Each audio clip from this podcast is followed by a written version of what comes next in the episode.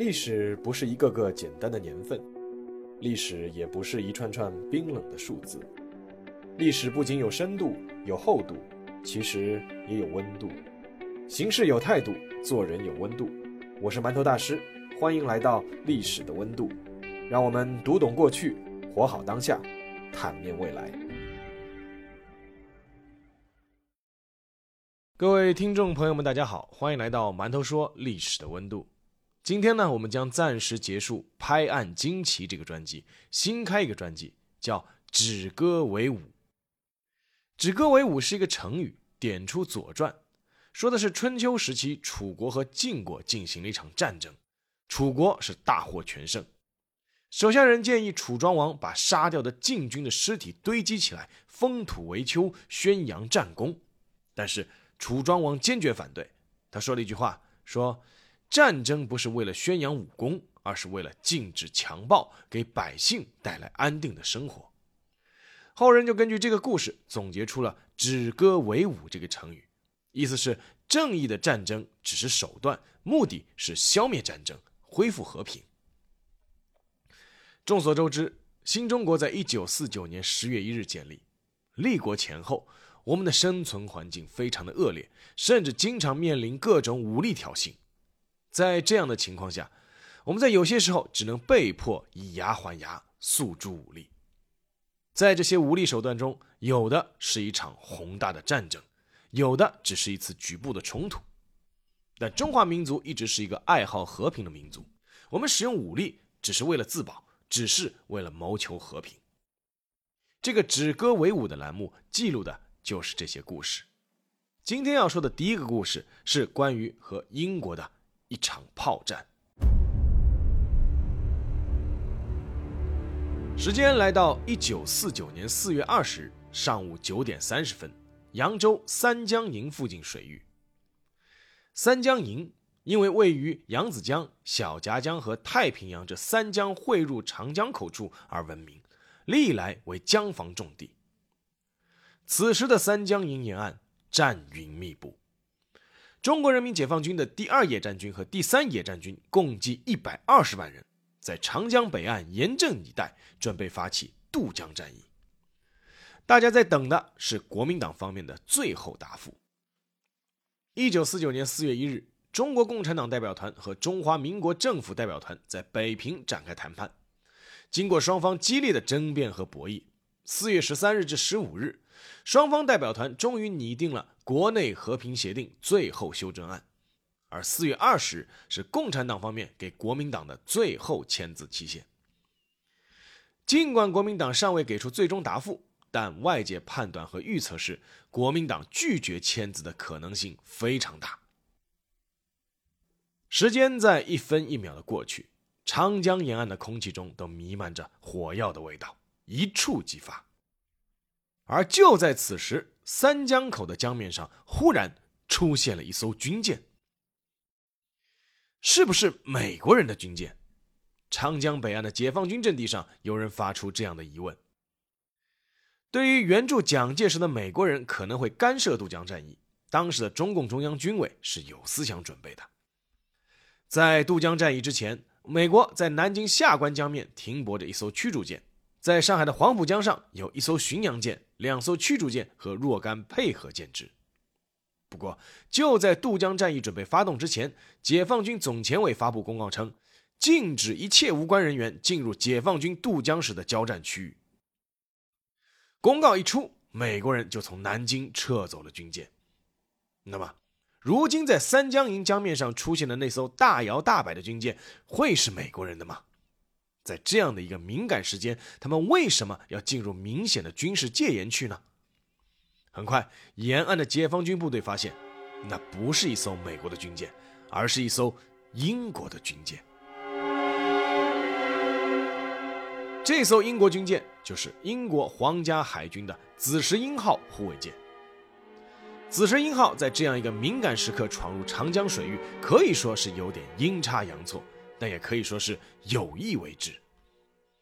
一九四八年末，鉴于对中国人民解放军很快会打到长江流域的判断，在这块区域已经经营多年的英国向国民党政府提出要求，那就是英国皇家海军需要在长江南京段到上海段的航行权，用以派遣军舰保护英国在中国的财产和公民安全。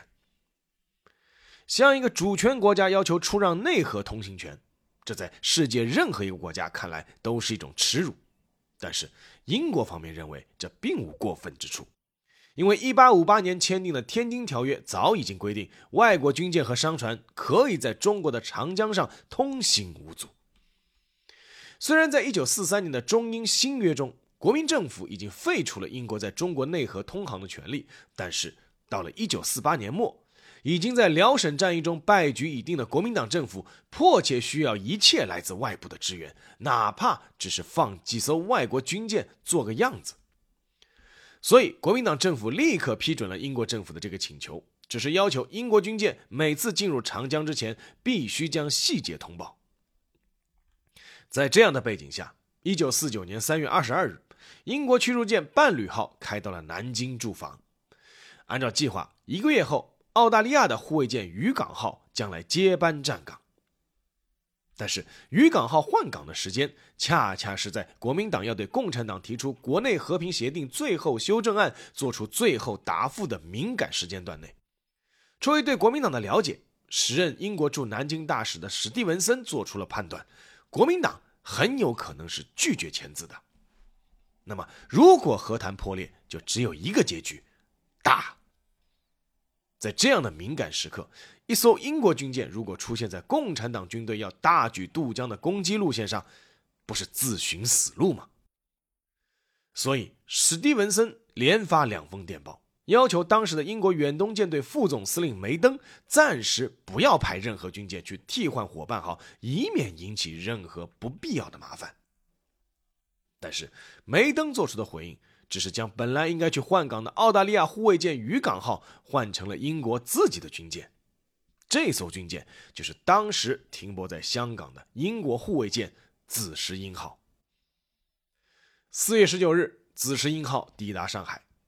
就在紫石英号抵达上海前后，史蒂文森和英国驻南京大使馆海军武官魏伦还先后各发出一份电报，意思基本相同，那就是国共和谈很有可能破裂，中共将毫不犹豫立刻发动渡江作战。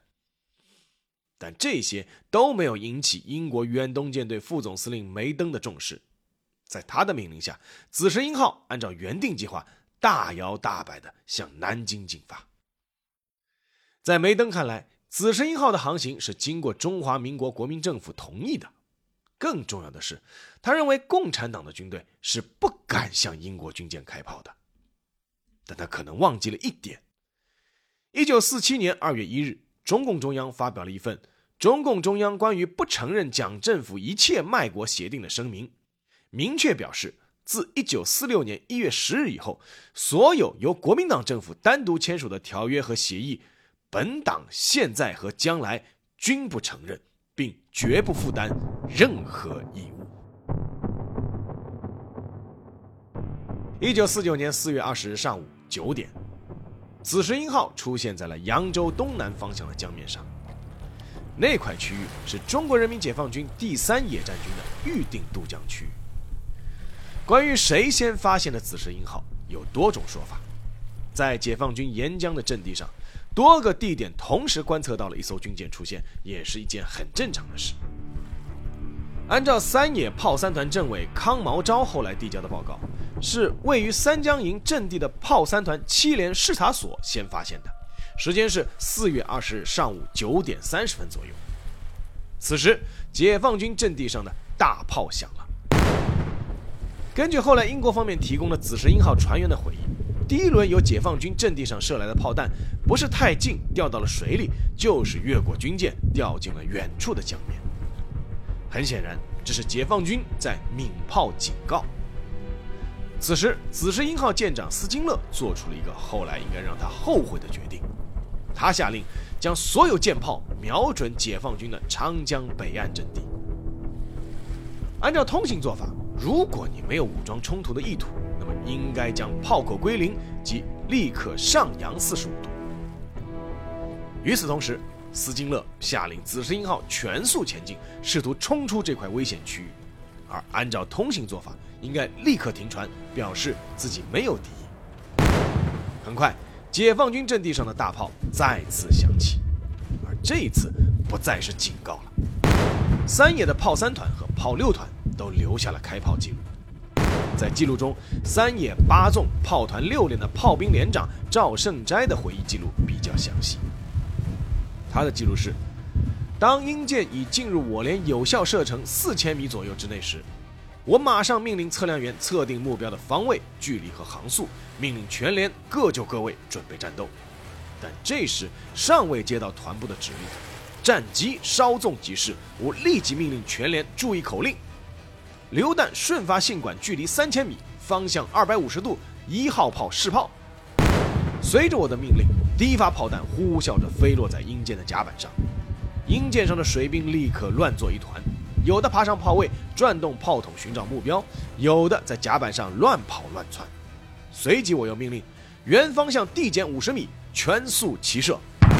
三发炮弹又同时向鹰舰飞去，其中一颗炮弹击中了驾驶舱。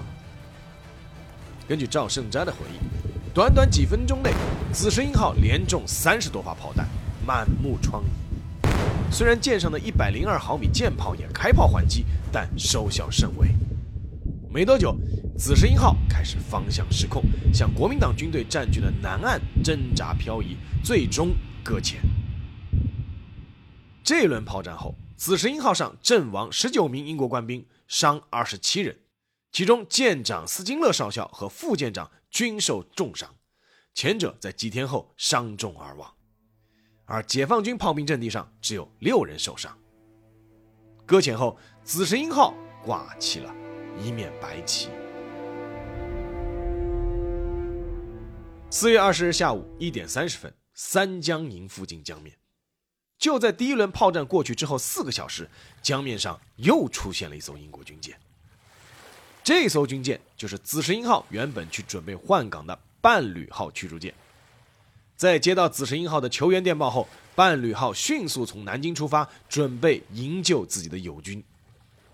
等待他的是驻防在三江营附近的三野炮三团三营七连的野战炮。不过，与护卫舰紫石英号相比，伴侣号是驱逐舰，配备六门一百一十四毫米口径的舰炮。火力上比七连的七十五毫米口径的野战炮要厉害很多。在这轮炮火交锋中，七连吃了亏，被摧毁了两门野战炮，伤亡十余人。在优势火力的压制下，伴侣号准备用缆绳牵拉搁浅的紫石英号。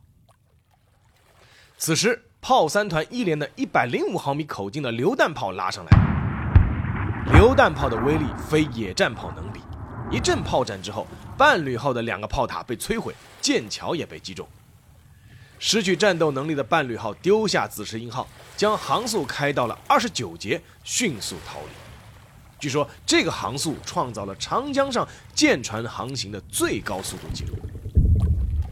第二轮炮战，解放军伤亡四十余人，伴侣号十人死亡，十二人受伤，紫石英号依旧孤零零地搁浅在那里。而围绕他的炮战也没有结束。四月二十日晚，国民党方面果然不出所料，拒绝在和平协定上签字。四月二十一日，渡江战役全面发动，百万人民解放军开始在长江各段发动总攻，强渡长江。而就在这个时候，英国人还在想着怎么捞回搁浅的紫石英号。四月二十一日，英国远东舰队的旗舰。重型巡洋舰“伦敦号”带着“黑天鹅号”护卫舰出现在了江苏泰兴县附近的江面，他们还是试图救出“紫石英号”。而负责那块江面的是中国人民解放军二十三军，他们已经发动渡江战役了。但此时的双方经过前面两轮炮战，都开始比较谨慎了。由于英国海军的旗语人民解放军无法看懂，于是就在岸上燃起了三堆大火。之前对于国民党来投诚的军舰就是采用这个方式，代表不会开火。而伦敦号发现无法传递和平信号，索性让官兵在甲板上跳起了爵士舞，希望用这种方式告诉解放军，我们也不想打。负责驻防当段江面的十兵团司令叶飞和二十三军军长陶勇决定发射三发黄色信号弹，表示最后警告。在看到信号弹后，信心不足的伦敦号和黑天鹅号开始拔锚返航。但就在这个时候，一个意外发生了。可能是由于伦敦号的铁锚起锚时碰到了船体，发出了一声巨大的声响。当时炮兵六团一营三连的二炮长梁学成本来就以严阵以待，一听到巨响，以为英舰已经开炮，随即也下令开炮。梁学成后来得了个绰号叫“梁前伟”，因为对英舰开炮必须得到解放军总前委的命令。一看解放军开炮，刚才还在甲板上跳爵士舞的伦敦号官兵立刻奔赴炮位，开炮还击。双方再度陷入炮战。比起先前的护卫舰和驱逐舰，伦敦号重巡洋舰配备的主炮口径达到了二百零四毫米，火力非常凶猛。虽然英国人没有发现解放军屏蔽的炮兵阵地，但一阵乱射之后，却击中了江堤背后已经准备集结渡江的二十三军二零二团阵地。当时，二零二团团部正好在一个小村子里开会制定渡江计划。一发炮弹打来，正中团指挥所。二零二团团长邓若波、参谋长王宝哲当场牺牲，村中的百姓也多有伤亡。不过，在炮六团的榴弹炮的轮番轰击中，伦敦号和黑天鹅号也遭受重创。伦敦号舰长卡扎勒重伤，英国人阵亡十五人，受伤二十人。没多久，伦敦号放弃了营救紫石英号的计划，带着黑天鹅号再次离开。不过，这轮炮战，解放军因为集结阵地被炮火轰中，共伤亡二百五十二人。三轮炮战之后，英国人清楚地认识到了一个事实：凭武力解救紫石英号是不可能了。接下来就只能靠谈判了。紫石英号引发的一系列事件，对于中英双方而言，都是有些震惊的。英国方面，时任首相的艾德里表示愤愤不平，理由是紫石英号的航行得到了国民党政府的认可，而前任首相丘吉尔再次展现了他好斗的本色，在下院发言时要求英国派航空母舰到远东实行武力报复。但也有持不同意见的观点。四月二十一日出版的伦敦自由党新时报就提出了一个问题。为什么紫石英号偏偏要在这个时间段在长江上航行呢？也有议员认为，如果有一艘亲纳粹的军舰在诺曼底登陆的那一天驶入英吉利海峡，我们难道不也是把它打得粉碎吗？中国方面，四月二十二日，新华社发表了毛泽东亲自起草的社论，抗议英舰暴行。四月二十四日，人民日报发表了专文，都指出英国进入中国内河是挑衅行为。四月三十日，针对艾德里的得到认可说和丘吉尔的航母报复说，中国人民解放军总部发言人、中央作战部部长李涛将军发表公开声明，声明说，英国人跑进中国境内做出这样大的犯罪行为，中国人民解放军有理由要求英国政府承认错误并执行道歉和赔偿。针对这一声明，英国驻南京大使史蒂文森立刻发表声明说。英国政府将不会再向解放军控制的区域派遣任何军舰，并将立刻撤离停泊在上海的军舰。虽然英方表明了一定的缓和态度，但双方接下来从五月二十四日开始的多达十一次的谈判却艰难异常。在双方没有建立外交关系的前提下，各自的诉求都无法得到满足。中方代表炮兵三团政委康毛昭坚持中方的立场是。英方必须就闯入解放区防区的行为认错并赔偿损失，而接任紫石英号军舰舰长职位的英国驻南京大使馆武官克仁斯少校坚持的英方意见是：紫石英号可以服从解放军要求放弃移动，但英方没有过错，所以不认错、不道歉、不赔偿。双方的激烈交锋甚至细到每一个措辞上。英方形容这次行为是个过失，也就是个 fault，但中方坚持要用罪行，也就是 guilt。中方要求使用侵入 invade，但英方拒绝，他们最多同意使用贸然，也就是 indiscreetly 或者不谨慎的 imprudently，但中方认为只有副词没有动词，所以拒绝。这场拉锯式的谈判一谈就是两个多月，在这个过程中，中国人民解放军百万军队已经渡过长江，南京、上海等大城市也已经陆续解放，各种事情千头万绪。紫石英号军舰的处理并不在中共工作的重点序列。在谈判桌上，虽然双方互不让步，但在谈判桌外，围绕那艘依旧孤零零搁浅的紫石英号，双方倒也没有之前那种剑拔弩张了。中方为紫石英号上的伙食和生活用品补给、伤兵的救治提供了各种便利，甚至同意紫石英号补充了燃油。这也显示出中方无意长期扣留紫石英号的态度。毕竟，中方也判断出这艘军舰并非是有意闯入、阻挠渡江战役的。根据后面的解密材料，毛泽东出于解放战争的大局和之后的中英关系角度考虑，其实一度也有过睁一眼闭一眼。让紫石英号自己溜走的想法，中央军委对长江前线指挥部也有过如紫石英号逃走不做拦截的指示。但是进入七月份后，长江口的英国军舰活动日益频繁，中共中央的态度又恢复了强硬，绝不能因为你的武力威胁而屈服，或者不打招呼擅自溜走。随后，中央军委下达命令，之前不做拦截的命令作废。但是意外还是发生了，紫石英号真的逃跑了。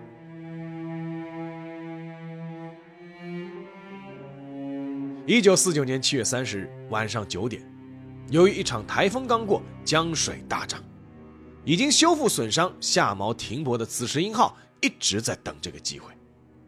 当晚九点，正当一艘从镇江方向开往上海的江陵解放号客轮驶来的时候。紫石英号的代理舰长科仁斯立刻下令全舰灯火管制，砍断锚链，迅速跟上江陵解放号向长江下游驶去。当晚没有月光，长江上也没有照明设备，但紫石英号一移动，还是立刻被北岸的解放军哨所发现。位于镇江东南大港附近的解放军炮兵接到命令，立刻开炮。遭到炮击的紫石英号此时做出了一个并不光彩的举动。他加速开到了江陵解放号的客轮的南侧，与客轮保持同速前进。这就意味着紫石英号把江陵解放号当做了人质，挡住解放军的炮火。而此时，江陵解放号船长也做出了一个错误的选择，他没有立刻向岸边的解放军表明身份或停止前进，反而关闭了灯光，试图进行躲避。由于解放军当时并没有夜间照明设备，无法辨识具体船只，江陵解放号被炮火击中，开始下沉。在这样的情况下，北岸的解放军炮兵阵地停止了炮击，开始救人，而紫石英号趁乱闯过了这片江面。事后，开炮的解放军阵地向上汇报称，江陵解放号是被紫石英号撞沉的，三野就据此上报中共中央军委。但后来，根据江陵解放号上被救起的乘客调查，发现客轮是被解放军炮火误伤击沉的。但新华社于八月一日宣布是紫石英号撞沉了江陵解放号。为此，周恩来严肃批评了三野。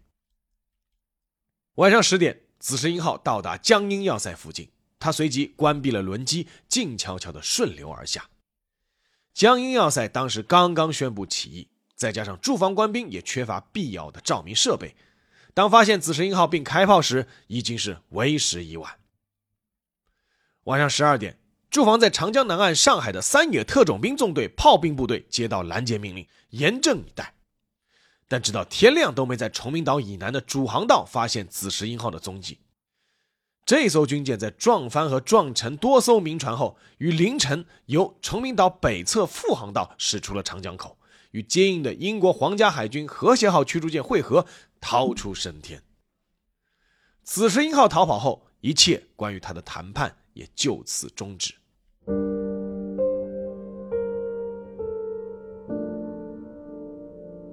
紫石英号事件之后，国际舆论都在猜测，英国和中共将会陷入长期冷战。但让包括美国在内的大多数西方国家大跌眼镜的是。在紫石英号事件结束后不到半年，意外就发生了。一九五零年一月六日，英国宣布率先承认中华人民共和国，成为西方国家第一个带头表态的国家。虽然英国和中国正式建交要推迟到一九七一年，率先承认中国的背后也有香港问题、在华资产等多种原因，但是英国人在炮打紫石英号之后仅半年就做出这样一个姿态，还是出乎不少人意料的。关于英国人为何要做出这个决策，当时国内外也有很多猜测和观点，有的也和紫石英号挂上了钩，那就是中共方面在这件事情上态度强硬，但又并非不可通融，让英国人感到硬来实在是有百害而无一利。但无论如何，抛开承认这件事情不说，紫石英号事件确实向当时的国际社会传递了一个明确信号，那就是。外国军舰凭借大炮在中国内河航道上游曳的时代，已经是一去不复返了。好，下面进入馒头说时间。那么多年过去了，再回过头来看看紫石英号事件，还是颇值得玩味。在这件事情上，别看英方一开始态度很强硬，但其实后期也保持了克制。按照原本大英帝国的脾气。本国四艘军舰被重创，已经是可以宣战的理由了。再怎么也要把这个面子给挣回来。但是英国从头到尾连抗议也没有提过一次。而中方在最初的强硬之后，其实也保持了冷静，不仅提供生活用品和伤员救助，还允许紫石英号补充燃油。这其实就是允许他开走的一种暗示，在发扬人道主义精神的同时，也留下了一个可回旋的余地。根据外交部的解密档案，当时紫石英号上一个叫班纳斯特的受伤水兵，还曾经给解放军方面写过一封感谢信。不过，在整个事件过程中，双方其实也都有值得总结和吸取教训的地方。对于英国人来说，尽管他们认为已经获得国民党政府的许可，啊，当时的国民党政府确实可以代表中国，但是在如此敏感的时刻闯入如此敏感的区域，尤其是一个国家的内河航道，无论如何。他们无疑还是理亏的一方，而且自我感觉还是太好了。